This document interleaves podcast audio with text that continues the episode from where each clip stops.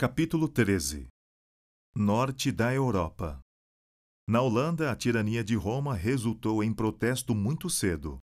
Vários séculos antes de Lutero, dois bispos denunciaram destemidamente o Papa após serem mandados como enviados a Roma. Lá descobriram o verdadeiro caráter da Santa Sé.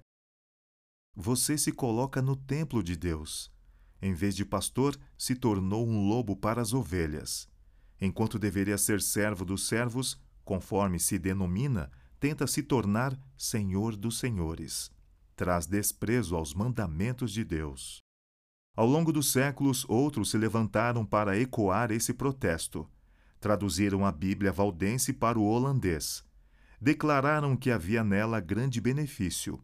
Nada de piadas, fábulas, falas insignificantes nem mentiras, mas somente as palavras da verdade. Foi isso que os amigos da antiga fé escreveram no século XII. As perseguições de Roma começaram, mas o número de fiéis continuou a se multiplicar, declarando que a Bíblia é a única autoridade infalível em questões religiosas e que ninguém deveria ser forçado a crer, mas ser ganho por meio da pregação. Os ensinos de Lutero encontraram homens fiéis e fervorosos na Holanda para pregar o Evangelho.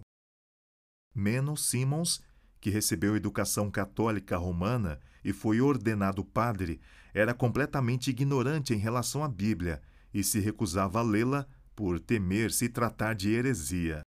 Tentou silenciar a voz de sua consciência por meio de uma vida pecaminosa, mas não conseguiu. Depois de um tempo, foi atraído ao estudo do Novo Testamento. Leu também os escritos de Lutero, e esse estudo o levou a aceitar a fé reformada. Pouco depois, viu um homem ser condenado à morte por ter sido rebatizado. Isso o levou a estudar o tema do batismo infantil na Bíblia. Viu que o arrependimento e a fé são condições necessárias para o batismo. Meno deixou a Igreja Católica e dedicou a vida ao ensino das verdades que havia aceitado. Tanto na Alemanha quanto na Holanda, surgiu um grupo de fanáticos que transgredia a ordem pública, a decência e tendia a se revoltar contra o governo. Meno se opôs aos falsos ensinos e planos bárbaros dos fanáticos.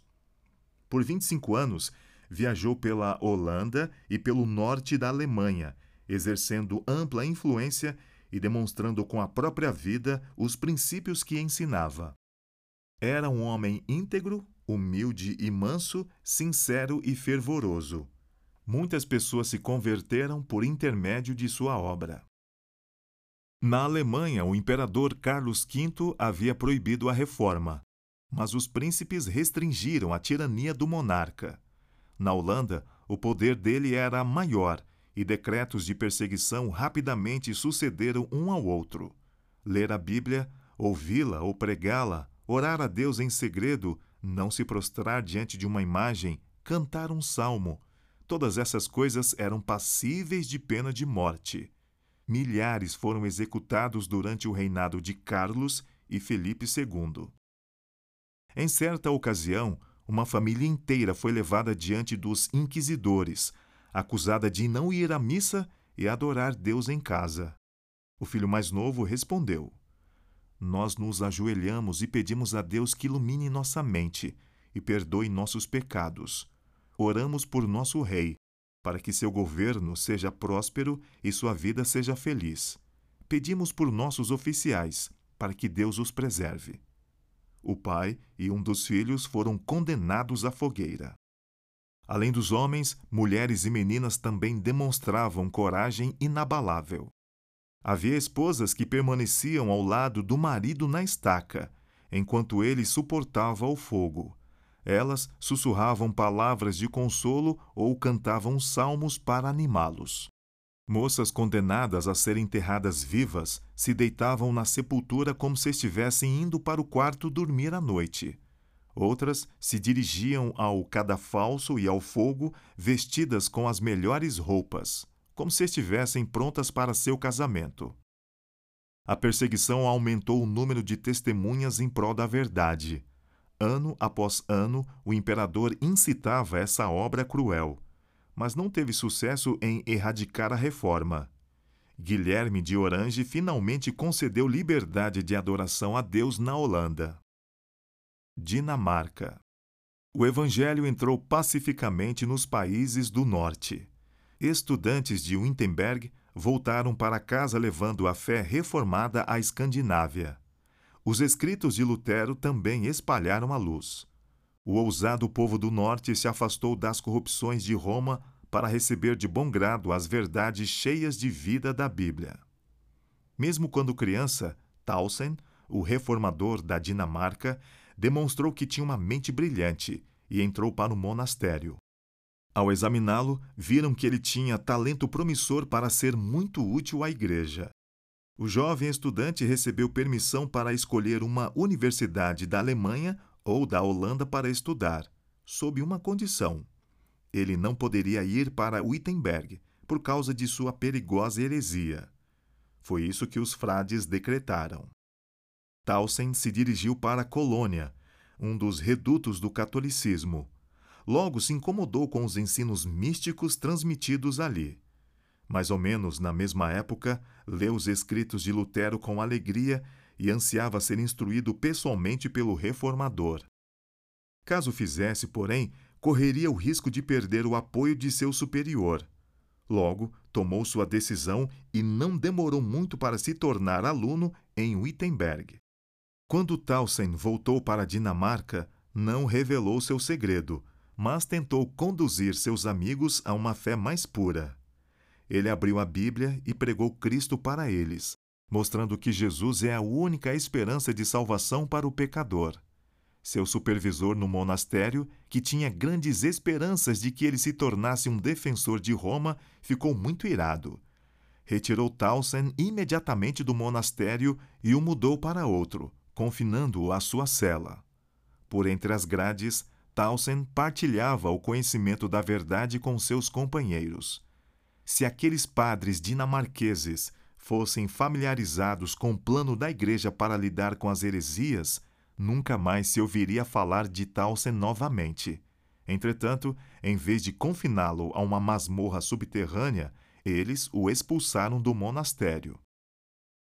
Um decreto real, recém-proclamado, oferecia proteção a quem ensinava a nova doutrina. Tausen encontrou igrejas abertas para ele, e o povo se aglomerava para ouvir.